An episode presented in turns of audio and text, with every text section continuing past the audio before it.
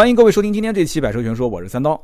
上一期节目呢，我们把整个的一个以租代售的模式啊，包括这个弹个车的整个平台的一个呃买车到底划不划算，我们把整个案例啊已经拆开来讲的还是比较细了。不知道你们上期节目听的有没有收获啊？那么接着聊神州买买车，神州买买车主打的是什么？就是零首付。有人讲说，哎，那这个比呃弹个车还要还要牛逼啊！弹个车是一成首付，神州买买车零首付。其实啊，也就是一种说法。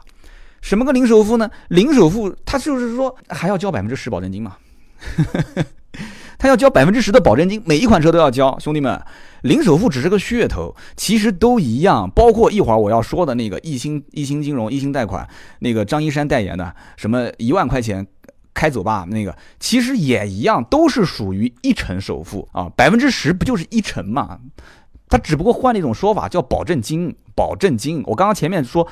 这个弹个车的那个一成首付，用首付的这种说法，我不太认可。其实他保证金的这种说法，我也不认可。什么叫保证金？保证金，保证金，你你还是不退还的嘛？这个钱是不退还的嘛？啊，所以他这个叫一成首付，怎么玩的？再给你们讲一下，就是他跟他有一点点的区别。什么区别呢？就是弹个车是有尾款的。谈个车的这个一成首付之后，它会有一个尾款，就像我刚刚讲的那个雅阁，它的尾款是十四万多，就是你到时候这个尾款，你要不就是全款付，要不你就得做分期啊，或者你把车还给我。但是零首付，神州买买车，注意听啊，它是可以有两种方案，第一个是有尾款的，第二个是可以没有尾款的。哎，有的人觉得说那没有尾款听起来挺有意思的，那这不挺好吗？对不起，没有尾款，相当于是直接给你做了。四十八个月，也就是四十八期的分期贷款，大家有没有听懂？也就是说，刚刚我前面讲的谈个车的那种模式，其实它也是给你做四十八个月的一个分期贷款，只不过它搞得复杂了一点。那么神州买买车把这个提前了，就是在一开始你下单之前就告诉你，你选不选有尾款的？选有尾款的，好，OK，你选有尾款的，一年之后可以租可以退。那么你要是如果选没有尾款的，那就对不起，你就直接相当于做了四十八期的贷款，你就直接跟他签合同了嘛，就签了四十八期贷款。啊，还四年。那么你要注意一点啊，就是说你这个四十八期贷款和你正常到 4S 店或者到银行做贷款是不一样的。你到银行和 4S 店做贷款是先把车上到你的名下，然后再跟银行或者是跟 4S 店，就是汽车金融分期去做贷款，然后每个月还钱。行驶证的名字是你，是你的，你只不过把登记证书啊、发票啊抵押给他。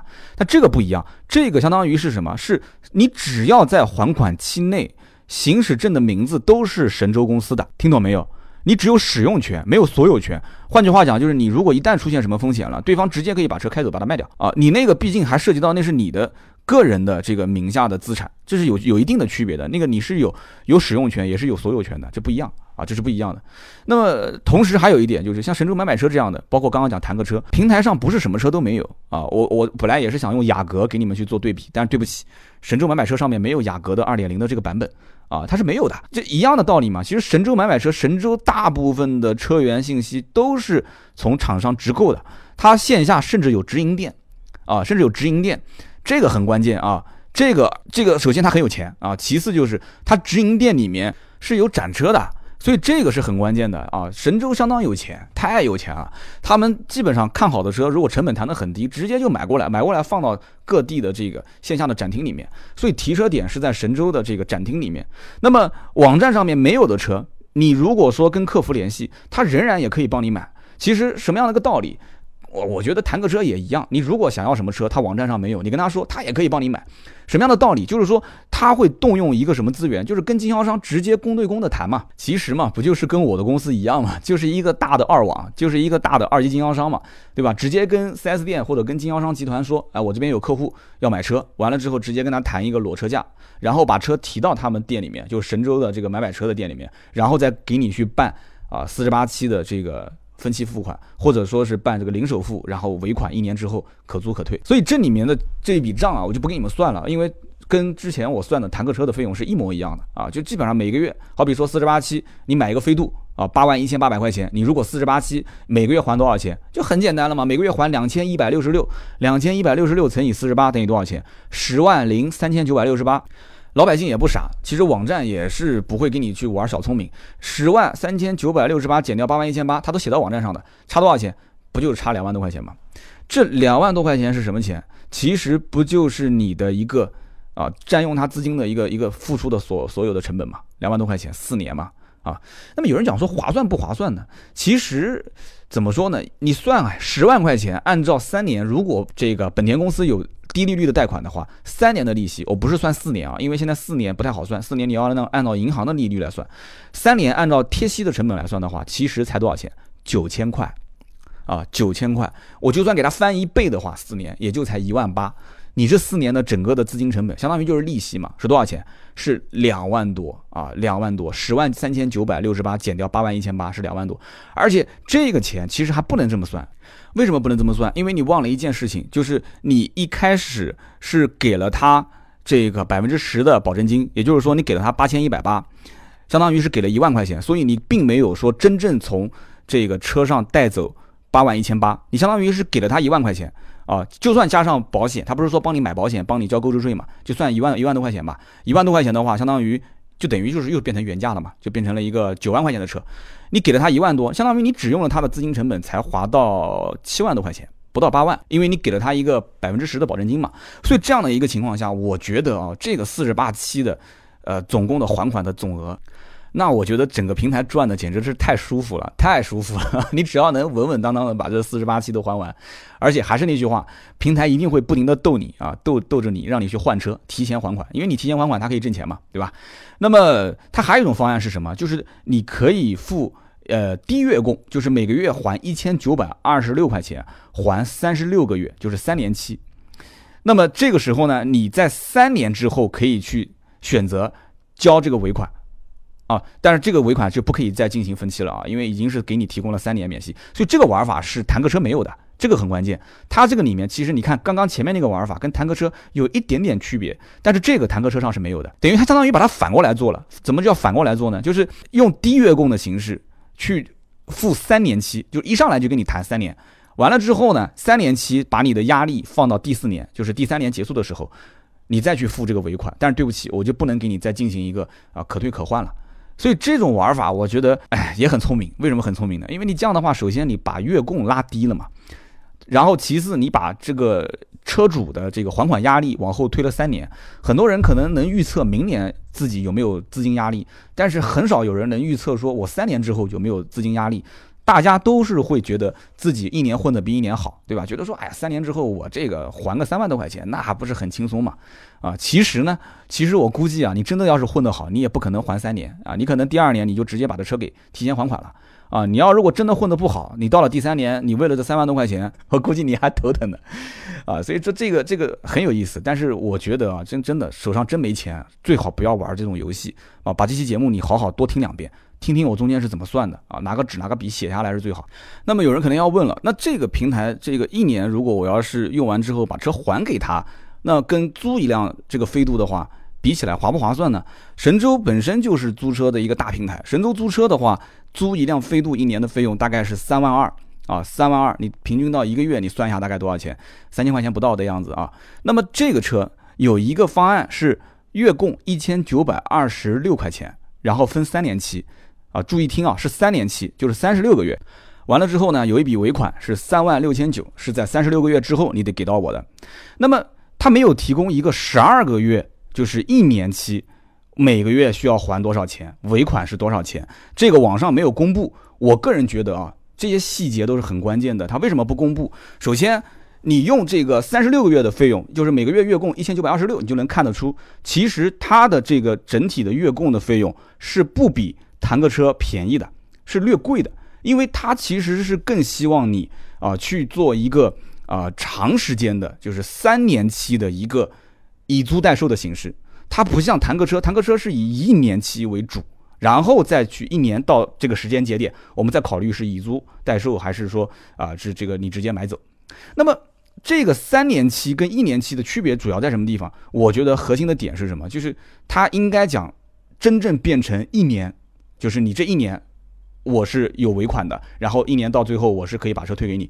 那对于他来讲，他不太愿意的。他不像弹个车，弹个车是比较愿意，就是你一年，你到时候以租代售的形式继续把它给叫展期、分期分开，或者说你把车还给我。但是神州租车是希望你三年，希望三年，这个里面很关键，所以他没有没有展示这个一年期的。我个人觉得这一年期的租金的费用应该跟你在神州租车的平台上租飞度一年三万两千块钱的费用差不多。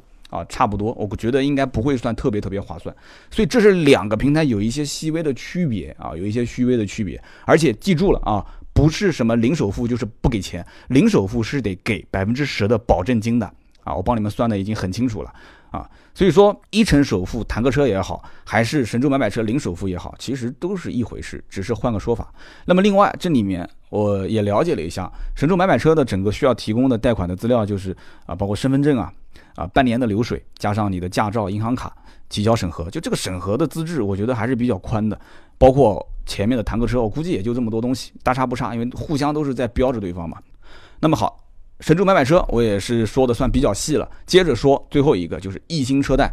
易星车贷是一个想玩非常非常大的一个游戏的公司。这游戏到底有多大呢？而且有哪些人来玩呢？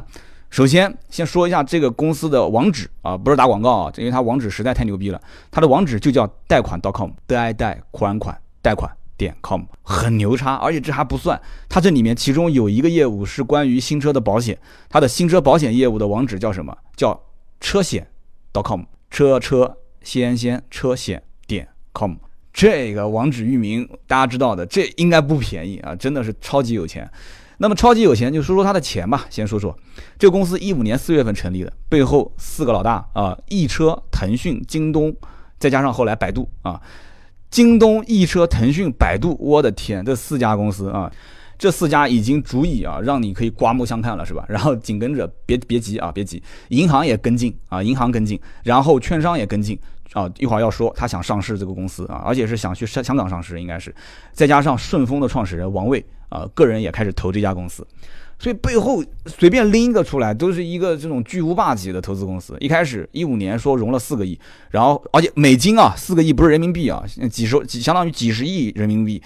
紧跟着后来又说融了，呃，有人说是一百亿，又是怎么样？但是它的网址就是你去打开了之后，看到它的网站上面有一句话叫做，呃，这是由啊本网站这是由易车、腾讯、京东、百度。共同投资超过六十五亿的互联网汽车金融平台，就这句话很长很长，但是非常显眼，就在它的主页的侧面就有，啊，主页上右上角它就会有，易车、腾讯、京东、百度共同投资超过六十五亿的互联网汽车金融平台，这句话一定要一个字一个字的拆开来讲。那么，首先为什么我说它玩的很大呢？因为它玩的每一样东西都是小公司没有办法去玩的。首先，新车贷款。我刚刚前面已经说了那两家公司，前面两家公司一个是神州，一个是阿里啊，马云马爸爸背后做撑腰的，所以这两家公司就不用说了。那这家公司后面那就是除了马爸爸，除了这个阿里以外的，基本上全部都砸到这家公司去了，是不是？能这么理解吧？那么玩的非常大，那怎么个大呢？首先新车贷款我刚刚说了，其次二手车贷款。啊，二手车贷款别看啊，二手车贷款是个非常大的市场，但是这里面非常非常混乱啊。一会儿我要详讲。再其次就是车险，车险的业务，这个车险业务不是说搞个网站，然后把其他保险公司往里面拉，然后做一个这个超市，你选哪家都可以。现在目前来讲是这样的，啊，目前是这样，但是今后记住了啊，今后易鑫车贷它为什么叫贷款 .com？它将来肯定是自己，它为什么叫车险 .com？他将来一定是自己来做，百分之一万一定是自己做啊，自己去评定风险，然后自己来做贷款方案啊，因为拿一个资质对他来讲肯定是没有任何问题的嘛。然后是什么业务？就是车辆的抵押贷款啊，主要就是这四大业务。然后最近做了一个新的，就是开了一个新的项目，叫做开走吧。我刚刚前面说了嘛，啊，让这个张一山过来做代言啊。开走吧，主要针对是一些刚毕业的大学生，所以呢，这里面要跟大家提醒，就是易鑫这家公司啊，虽然有易车、易鑫、易车，好像名字很像，但它是独立的，它是独立的。这里面等会儿要说到二手车贷款的业务，二手车贷款，有人讲说易车，易车自己不是有一个二手车业务吗？不就是淘车网吗？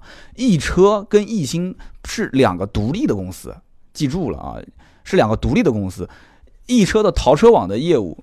跟它是分开的，它可以去辅助它，但是不能说说易鑫公司说易鑫集团去把淘车给收了，这不可能的事情，那是易车网的。所以它的业务板块主要是什么？是分两个，分两块，一个是自营业务，一个是平台业务。平台业务是什么意思呢？就是通过易车车贷和京东车贷这两个频道啊，京东车贷是做保险，然后易车车贷是做汽车的这个新车分析贷款。然后自营业务怎么做呢？自营业务首先通过电脑的电电脑端就是贷款 .com，通过这个网站，然后通过手机客户端就是易新车贷 APP，然后做新车贷款啊，二手车贷款啊，然后做汽车的这个车辆抵押贷款啊，抵押贷款线下还有还有这些店面。对不对？二手车贷款还可以去做一些，包括什么汽车的信用卡啊，就是你跟不是跟那个银行去联合发布的这些信用卡嘛，然后做车辆的租赁，所以整个的这些业务全是自营业务，自营业务要花很多很多的钱，所以这个盘子非常大。一会儿我要讲到一个故事，也是跟他们钱相关的啊。那么这样听起来应该就是还是比较清楚了，就是易星集团跟易车是不一样的，它是独立的，它背后是这几家公司联合投资的。一个巨无霸公司，这个公司呢，它怎么玩？其实很简单，易车网有十六年的用户数据，同时它跟各个主机厂的关系，你知道的嘛？易车网、汽车之家那跟汽车厂商那关系相当到位，但是跟厂商的这个到位也分两说。什么叫到位？汽车厂商在你这边投广告，那给你充值，这也是叫到位。但你说找厂商去拿车，这个就要好好思量思量了，对吧？这个。你不能说我为了给你这个网站发布车源，完了之后给你提供车辆，我把底下的经销商都给搞死，那不行啊，那肯定不行。所以呢，易鑫的这个相关的玩法跟刚刚前面说的弹个车啊，包括这个神州买买车都不一样。你打开它的易鑫车贷的主页，你去看它的那个新车的这个页面，几乎所有的车都有。就不像弹个车，也不像这个神州买买车，网页上没有很多一些车型。你比方说，我刚刚想找一辆雅阁二点零，找不到。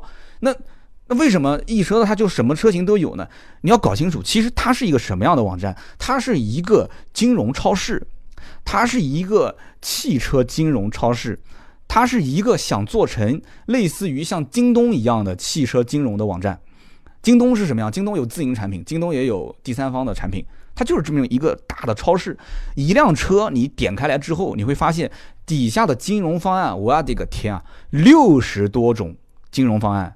为什么是六十多种呢？因为它有各个银行还有第三方公司给你提供贷款，各种审核条件都不一样。有人讲说这个为什么能玩那么大呢？甚至我看到有一些主机厂的这个汽车金融都是在这个方案当中。当然了，它底下不是有六十多套方案吗？那么排第一位的、第二位的肯定是。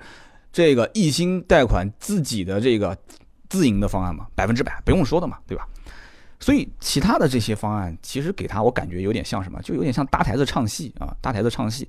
但是呢，你你不跟他合作，他万一将来把这个入口封死了，那你这也很麻烦嘛，这也很麻烦。所以你看，各家银行全部入驻跟他合作，各个汽车厂商也同意跟他合作，没有问题。但这个合作不一定是从厂商直接购车，我等会儿要说，他直接购车的是那个开走吧那个业务。啊，那个业务跟我现在讲的这个新车贷款业务是两块儿，是分开来的。那有人要问了，说那易车是很牛，我知道。那京东也好，包括腾讯也好，这些公司他们有的有支付牌照，对吧？呃，有的有这个非常完善的物流体系，包括它的这个整个的，就是甚至于易车将来能通过京东的次日达，今天下单，明天车子开到你家。我在想啊，有可能会出现这种情况，就是他们有各自非常强悍的一些东西。那他怎么能把这个这个资源全部都抓在自己手里面呢？我想到一个故事，啊，这个故事呢，我相信很多人也听过，就是怎么把一个穷的小伙子变成一个银行家的女婿和一个企业的副总裁，啊，故事就不讲很长了，简单的讲两句话，你就跟银行家先讲说，这个小伙子一表人才，他是某某大企业的副总裁，然后跟那个副总裁讲说，啊，我这两天给你介绍一个人，你不是资金很缺吗，你们公司想要贷款吗，这这个小家伙是某某。银行啊，这个银行的这个老大的女婿啊，两个人，他家女儿跟他马上就要结婚了，哎，两个人一见面，最终促成这件事情。其实，一心干的这件事情，其实就是把两边的资源，就是先做大一个，然后拿着这个跟另外一边去说，那这些银行啊，跟这些贷款、金融啊、汽车主机厂就开始跟他要谈，说，哎，那我们是不是要合作？其实每一个互联网公司都想这么玩，但是能不能玩起来，前期的这临门一脚很关键啊，就第一脚球开出去非常非常关键。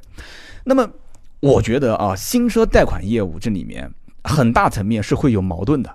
就像我刚刚讲的，你所有的金融金融贷款的业务，那个页面第一条、第二条都是你自己家的，对吧？我看到很多的这些大部分的厂商金融是没进来，就是汽车厂商的金融，什么大众金融、通用金融，它是没有进来的。这个有的是有的，有些小小品牌的这个金融是进来，但是我觉得啊，汽车厂商它的金融业务是将来的核心业务，真的。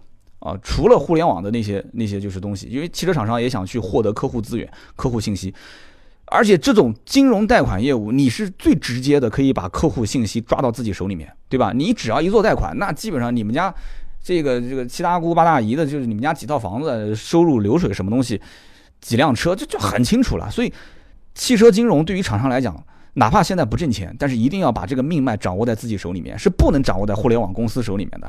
所以，我觉得这里面肯定是有矛盾的。我先发表一下我的观点。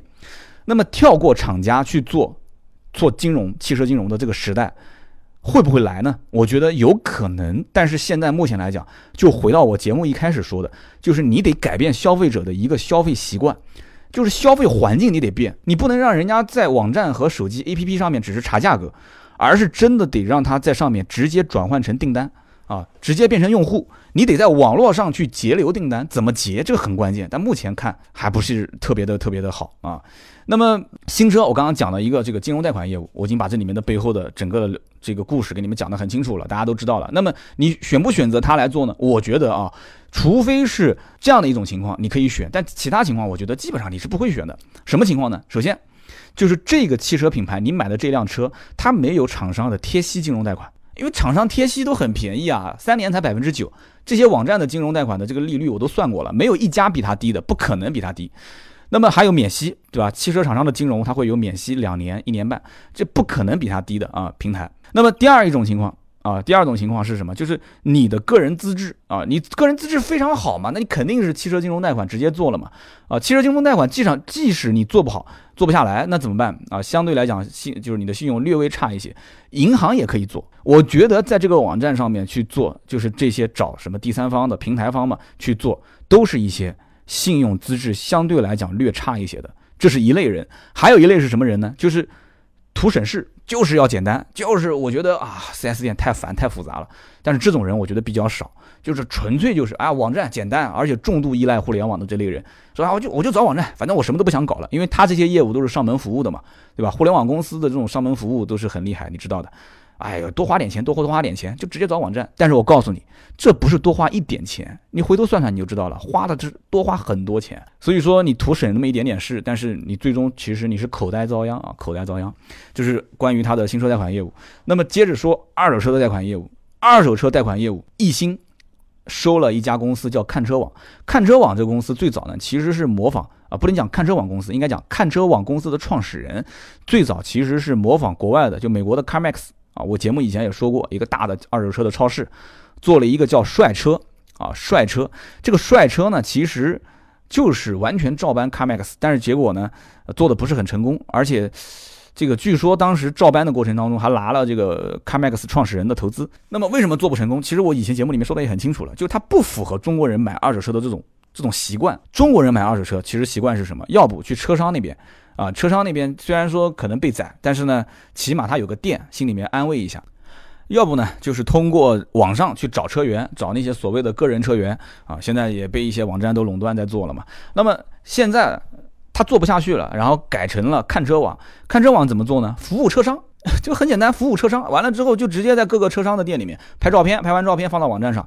它其实就是一个讲的高大上一点，就是一个 O2O 的二手车平台啊。讲的稍微 low 一点的话，就是一个不停的拍照片、编资源，然后完了之后中间倒来倒去啊，给经销商去倒一些这个车源，然后赚点小外快啊，就是这么一个公司啊。但是在网络上包装的还是比较还是比较好的啊。但即使是这样，我觉得啊，这公司名气也不是特别大。那为什么会把它给收了呢？啊，我个人觉得有几点。首先，就是易车网旗下的这个淘车这一块的业务是独立的，它不可能是完全服务于易鑫金融啊、易鑫贷款的这个平台是不可能的，它需要去收一家公司。那么目前，呃，在网站上面 O2O O 相关，在全国网点比较大，然后完了之后规模做的也还行啊，就相关的行业经验也还 OK 的。啊，虽然说这个可能一万个不靠谱，但是你也基本上找不到了。之前不是也传出乌龙吗？也传乌龙说这个一心想收人人车啊，结果人人车发表说啊，这怎么老是我躺枪啊？一会儿说我要倒闭了，一会儿说我资金链断了啊，现在又说要被人收购，传了一个乌龙事件。但就能看得出，就这一家易鑫啊，他在二手车业务这一块，通过收购啊，他来完善自己的这个业务。那收购谁呢？就是收购这家看车网啊。这看车网的主要的服务能力就是在线下啊，就是一个 O to O 的一个公司。线下服务什么呢？服务什么呢？服务二手车贷款啊，对吧？每个城市有个人买二手车贷款了，那你得到车商那边，马上立马有个人，你得骑个小电驴或者开个车过去，对吧？你要帮助这个二手车经销商谈业务啊，对不对？所以你把这个业务谈下来了，你二手车贷款直接从易鑫的这个资金流里面去放贷给他，不就开始慢慢的后面就是收钱了吗？对不对？啊，而且易车本身自己全国各地也有三百多家服务的网络城市啊，那两边可以互相搭配嘛。虽然说不能直接服务，但是我易鑫对吧？一车本身分不开啊，这里面是有相关联的。而且我收了这一家叫做看车网的公司，我也有独立的自己的服务网络啊，这就是这一块业务，就二手车贷款业务其实是很乱啊。那么紧跟着还有什么呢？就是车辆抵押贷款。车辆抵押贷款现在目前怎么做？就是以代理的形式。什么叫代理？就是给各地的地头蛇。啊，就很多的一些就是车辆贷款的公司、抵押贷款公司，很多地头蛇在当地做业务，完了之后我代理给你啊，我给你放资金，然后你给我放一点保证金，啊，你负责审核、评估、放款、贷后，包括催收都是你来搞啊。但这个保证金收多少呢？很少，我身边也有在做这个的，很少很少。说白了就是什么呢？做两个客户就赚回来了，呃，做两个客户，保证金我不要了，剩下来我就拿你印一新金融的钱，完了之后我就继续去放贷，成本非常的低，很多人都给搞死了。所以同级别之间的代理，上下级之间代理竞争非常的恶性，恶性竞争，而且越往后玩儿，我跟你讲啊，越往后玩儿，它的审核资质越宽松，最终都被这些代理公司搞死啊！真的造假真简直是成风，真的是造假成风，因为你不造假，很多人根本过不去啊！你怎么贷呢？是不是贷不到钱？而且放钱放的是谁的钱？反正也不是我的钱，是易鑫的钱。所以这里面你看，今年开始，整个的易鑫的这个二手车贷款业务，包括。这个叫车辆抵押贷款，特别是车辆抵押贷款业务开始往回收，啊，开始大幅度的收紧，啊，这里面已经开始出现一些问题了，啊，然后还有一个就是车险业务，我刚刚前面也不是说了嘛，它现在就那么几家嘛，人保、太平洋、安盛、阳光、中华跟申银，呃，这个只是暂时的，说白了就是让他们过来给我撑撑门面啊，给你导那么一些流量，他根本不就不在乎挣那点小钱，然后呢，后期要干嘛？后期他是要收集用户的信息。然后呢，做一个风险定价，最终是要自己做车险业务啊，自己做车险业务，这个不细说了，因为这里面也是独立的一块。那么最后说一说这个开走吧，其实开走吧也没什么可多说的，他说的是一万元开走新车啊，一万元开走吧，新车开走吧，主要针对什么呢？就是像九八五或者是二幺幺的这些毕业生啊，甚至于他还推了零首付，就是一万块钱我都不要了，你就零首付。其实你点开网站你就知道，也是一个大忽悠。为什么说大忽悠呢？高校毕业生他给你准备的是什么车？都是一些朗逸、K 三、捷达、Polo，都是最低配的，都是十万块钱上下的车啊，十万块钱上下的车。哎，十万块钱上下的车，一万块钱开走吧，那等于什么？不就是等于一成首付谈个车吗？不就等于神州买买车的零首付吗？零首付不就等于又是给了？这个百分之十的保证金，然后他现在做的那个高校毕业生零首付产品底下有一行小字，也是要求交百分之十的保证金啊。所以，我我真的我觉得这个这没人管啊，这个广告公司啊。打假啊！我觉得这广告虚假宣传啊，这简直是怎么怎么就没有没有人站出来说呢？是不是哪天我我我也来拍个视频？我说我我得我得举报他们，都是虚假宣传，对不对？你你浪浪费了我的时间，我的时间就是钱，对吧？我我心兜兜的跟我们家丈母娘要了钱，然后跟我们家老丈人都说了，我要买个车，一成首付谈个车，我要零首付去去一星的贷款网站上去买。结果我老丈人也同意了，丈母娘也同意了。结果我上网一看，结果他还要让我再付百分之十的保证金，啊！这这个你不是虚假宣宣传吗？所以这个东西怎么讲呢？对吧？也没人去揭发这些事情。说白了，这个东西套路就跟前面我讲的那个什么谈个车、神州买买车是一样的，百分之十的保证金，然后以租代售，啊，一年之内你每个月还款，啊，就这费用其实算法都是一样的。然后这一年之后，你如果最终决定说我我我我我不想开了，你就还给他。你要想开，然后你继续再分期付三年，啊，或者说你就全款再把它带把它买回来不就行了嘛？所以。其实这个你看啊，它整个的这个产业链条非常长，用一句话可以形容，就是易鑫为什么做那么大，就是他拿住了新车，将来就能掌控二手车，就是他认为的。但是这个链条真的太长太长了，而且他整个这个过程当中啊，我觉得他干了一件事情，因为这里面其中有易车在里面做背书啊，他绑架了汽车厂商，其实是有那么一点点成分在里面，但是目前还没绑得很死，将来一定是想把他们全部绑进来。那么同时。有了京东，有了什么腾讯这些公司在里面，他们又把银行给绑了啊！他们把银行给绑架了。以前银行是被楼盘的开发商啊，房地产开发商被绑架，结果所有的现金流变成了一栋又一栋的房子。我估计啊，今后这些银行啊就被这些互联网公司绑架，就变成了一辆一辆的车。那么好，关于三个平台的一些我的理解啊，我今天就分享到这里。我估计很多人应该。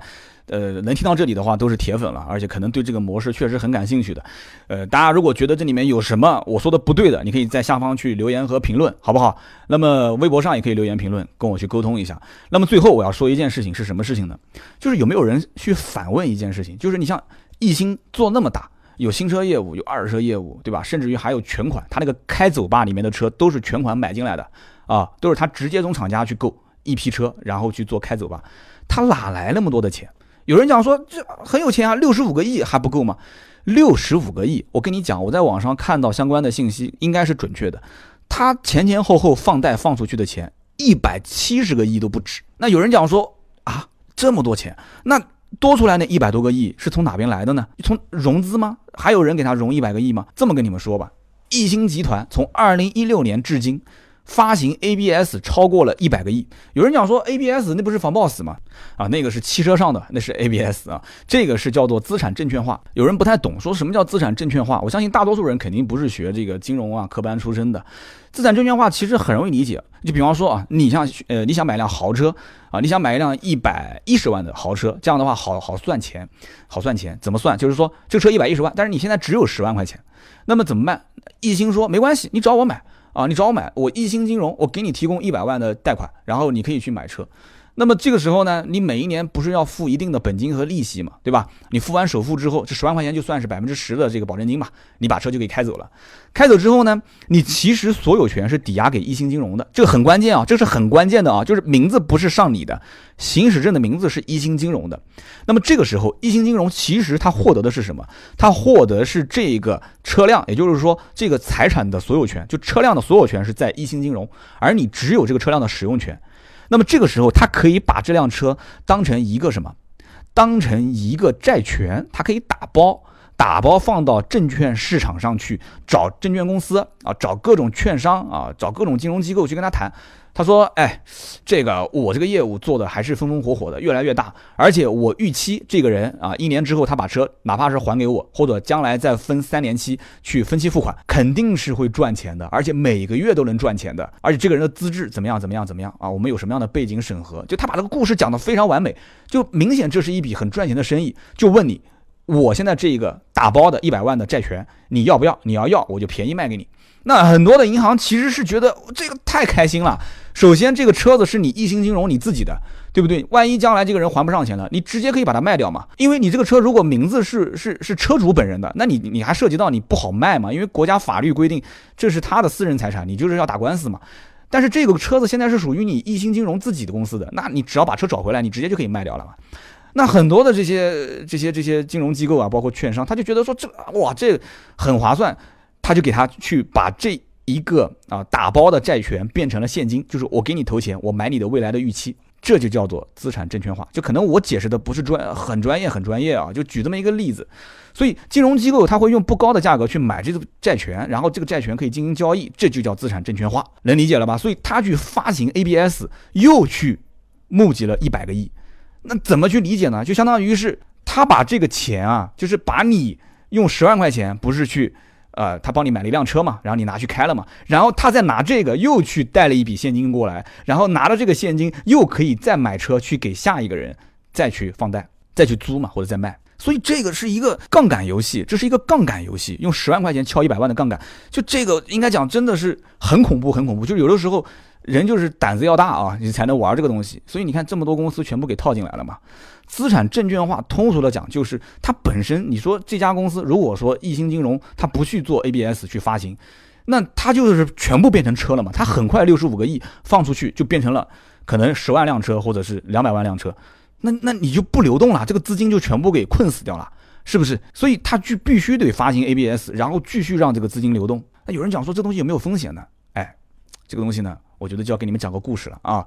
呃，首先先讲一下资产的这个证券化，其实在国外啊，因为国外以租代售也很流行，在国外其实也是啊，也是四分之三的汽车贷款，其实也是靠发行 ABS 来来来来把这个资金流通的但是风险也非常非常的大，风险也非常的大。我估计很多人其实是这个行业的，应该就已经知道了。马上一马上要说，肯定要说什么雷曼兄弟当年倒塌，零八年金融危机，这些都不说了啊，都不说，我们就讲一个，就以隔壁老王的故事来讲给你们听。这样的话，很多的一些人如果听到这里觉得还是有兴趣的话，我们可以稍微普及一下相关的知识啊。隔壁老王，我们怎么去理解呢？啊，让我把这思路理一理啊。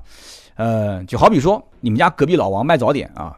然后每一天呢，他卖早点的收入是五百块钱。这个时候你可以拿个笔拿个纸记一下啊，五百块钱。完了之后呢，这个一个月这五百块钱的收入当中呢，有一百块钱是利润，啊，就是这四百块钱是成本，一百块钱是利润啊，这可能是赚的不是特别多，早点嘛。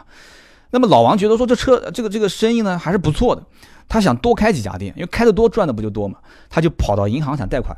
结果银行觉得说他啊，这个你个卖早点的，你找我贷款，你一穷二白，你有房子抵吗？没有房子抵啊啊，那你有固定收入吗？他说我就是一卖早点的，银行不抵钱给他啊，一个是怕他跑了，二一个呢，这种小金额的贷款，银行觉得也不值不得不值得做啊，不值得做。那么老王呢，他就觉得说这个银行啊，你想跟我做我也不做，我了解完我发现你的利息太高啊，我赚的钱结果是给你银行打工，你放贷款给我我也不要啊，这就是现在目前一个 比较常见的一种局面。那么这个时候呢，他就想到了开奔驰的邻居啊，也就是你，然后呢还找到你啊，你是你是开奔驰的邻居，他觉得你有钱啊。老王就说，老王说，你看啊，我现在一个月啊，就是卖早点的这个流水是五百块啊，这个是说的实话，但是我的这个利润呢是三百块，哎，这个就吹了，你知道吗？这肯定是要吹要包装的嘛啊，甚至他可能说我一个月的这个流水是一千块，然后利润三百块，我们就假使说我一个月正常五百块钱的六五百块钱的现金流水，三百块钱的利润。那么我现在一个月的整体的流水是一万五，三十天嘛，那我的利润是一万二啊，我的利润是一万二，我现在缺十万块钱，我要开分店，我分店开的多，对吧？我开十家，那我的利润就是十二万，你这十万块钱我很快就能还给你了。我将来每个月，对吧？我将来每个月我自己，比方说这个不是一万二的呃一万五的现金收入嘛？但是如果我开了十家，我肯定就不止了嘛，那就是十五万了嘛。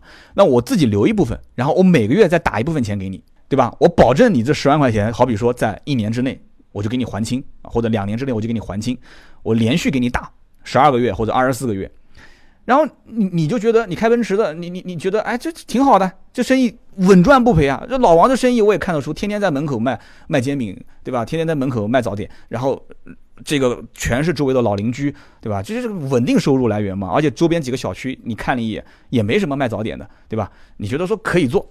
但是呢，你是一个没有钱的，你开个奔驰其实只是为了装装面子。但是呢，你知道啊，你身边的朋友张三李四王二麻子三个人是真的是有钱，你就开始游说他们。那你是一个什么角色呢？你就是一个中介公司啊。所以像这些包括一星金融这些公司，其实他很多业务不是自己出去谈，他是有专门的中介公司出去帮他去做 ABS 的发行。然后呢，你就是这个隔壁的这个这个。这个这个开奔驰的啊，就是这个邻居，完了之后你就开始去游说张三李四王二麻子，你说哇这边有个好的投资啊，这个老王这个做生意卖早点特别赚钱，然后怎么样怎么样，你开始又吹了一讲，吹了一番，吹了一番之后呢，啊这个张三李四王二麻子也被你说动了，就分别以两万三万和五万开始去买。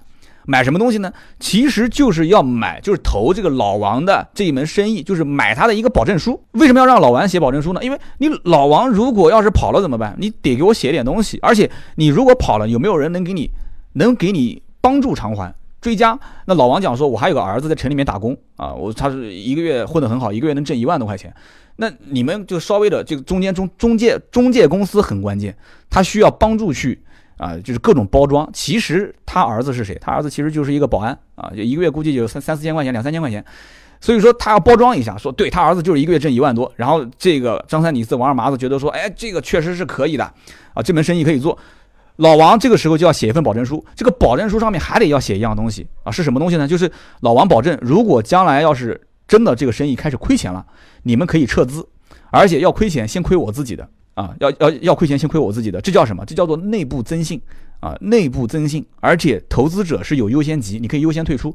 然后我呢，就是这一万块钱，我是劣后级啊，我是优先亏损，先亏我的钱。很多的私募基金、私募都是在干这种事情。完了之后，刚刚讲他儿子不是可以担保吗？他儿子担保那个叫做外部增信，听懂了吧？那叫外部增信。而我们刚刚讲这个老王的整个的这个摊点，他的一个月一万五的现金流，这个叫做基础资产。没有基础资产是不可以发行 ABS 的。老王写的这个保证书其实就是资产支持证券。这个故事是不是就结束了呢？这故事其实没没结束啊。那你是谁呢？你开奔驰的你是谁？你就是那个空手套白狼的投资银行啊。这故事没有结束，为什么没结束啊？为什么没结束？因为风险还没有来。啊，风险是怎么来的呢？张三李四王二麻子拿着这个保证书，每个月不是可以赚钱了吗？啊，这个时候有路人甲就看到了，说，哎，这个挺好的，他就问说，张三李四王二麻子，你们有没有人愿意卖？有没有人手上缺钱？你要是缺钱，我可以买你的这份保证书。这个时候呢，老王的保证书其实就开始可以交易了。啊，这里面肯定有人缺钱嘛，他说那我就卖。这个时候呢，路人甲开始做这个保证书的生意了，就是把老王的保证书当成一个这个产品去开始包装，然后在外面卖，就是说老王的生意多挣钱，这个保证书就很值钱，这是很麻烦的一件事情，懂我的意思啊？他开始发动身边的人去融资，去收购老王的这个保证书。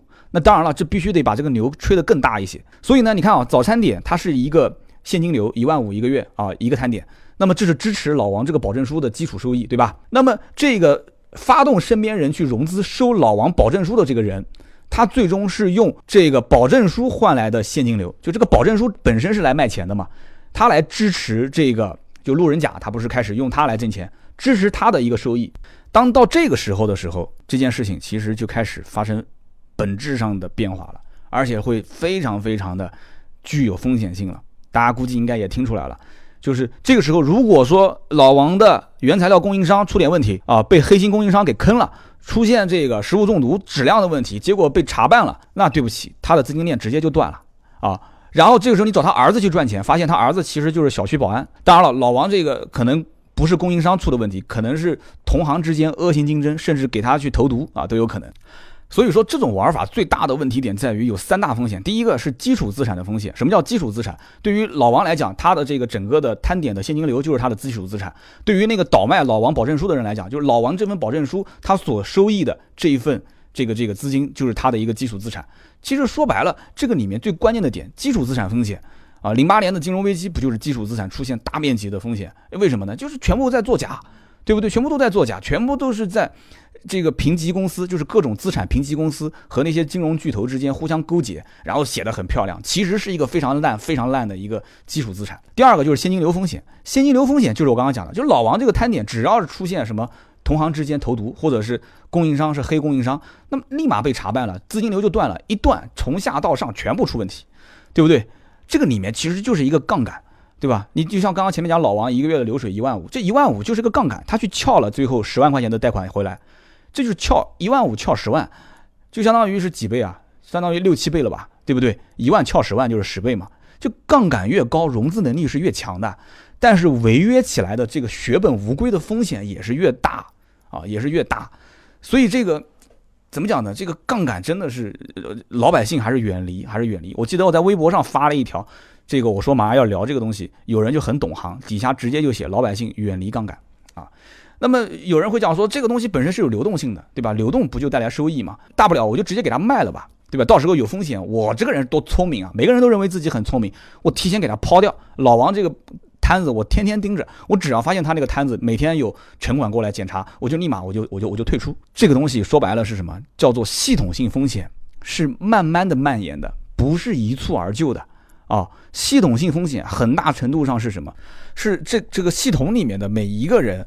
啊，自我实现的，所以这里面每一个人都认为自己他不会是接盘侠，然后真正到了整个系统坍塌的时候，每个人都很恐惧，每个人都觉得我应该尽早的把它卖出去，但是会发现已经没有人在接手了，这就是我们老百姓俗称的叫买涨不买跌啊。当你真跌的时候，房价大跌的时候，每一天房价都在往下掉，每一天都在往下掉，这个时候是不可能有人进场去买这个房子的。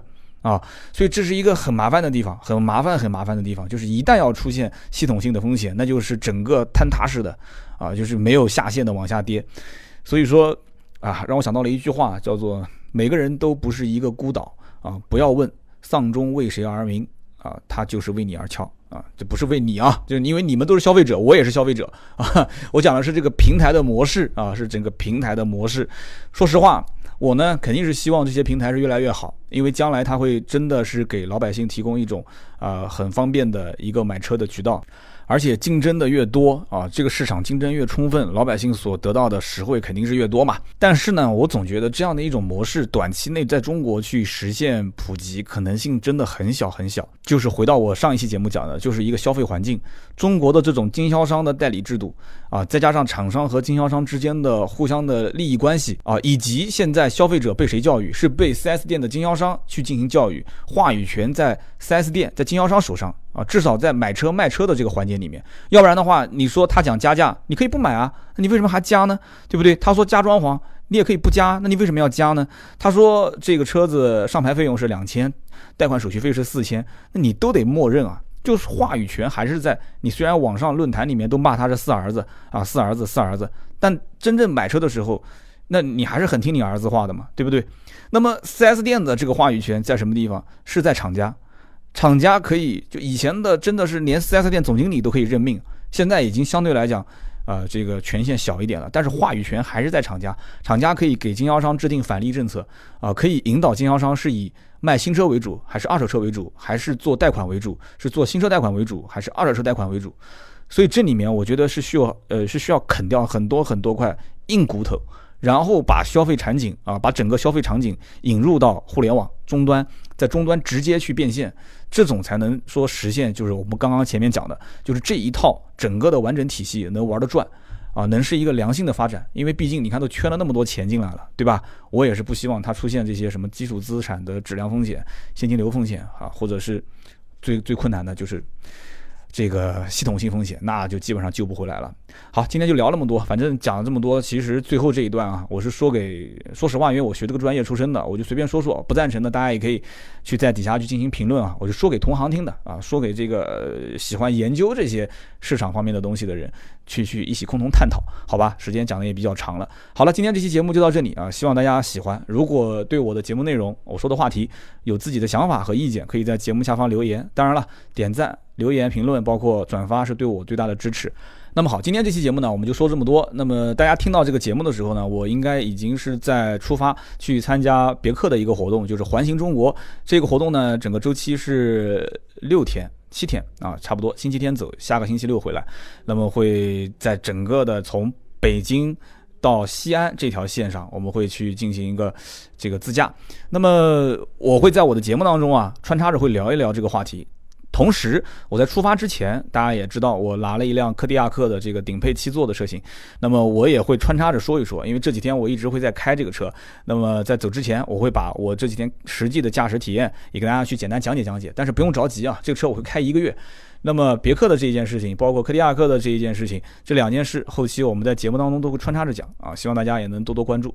那么好，今天这期节目呢就到这里，更多的原创内容可以关注我们的微信微博“百车全说”。我们下期节目接着聊，拜拜。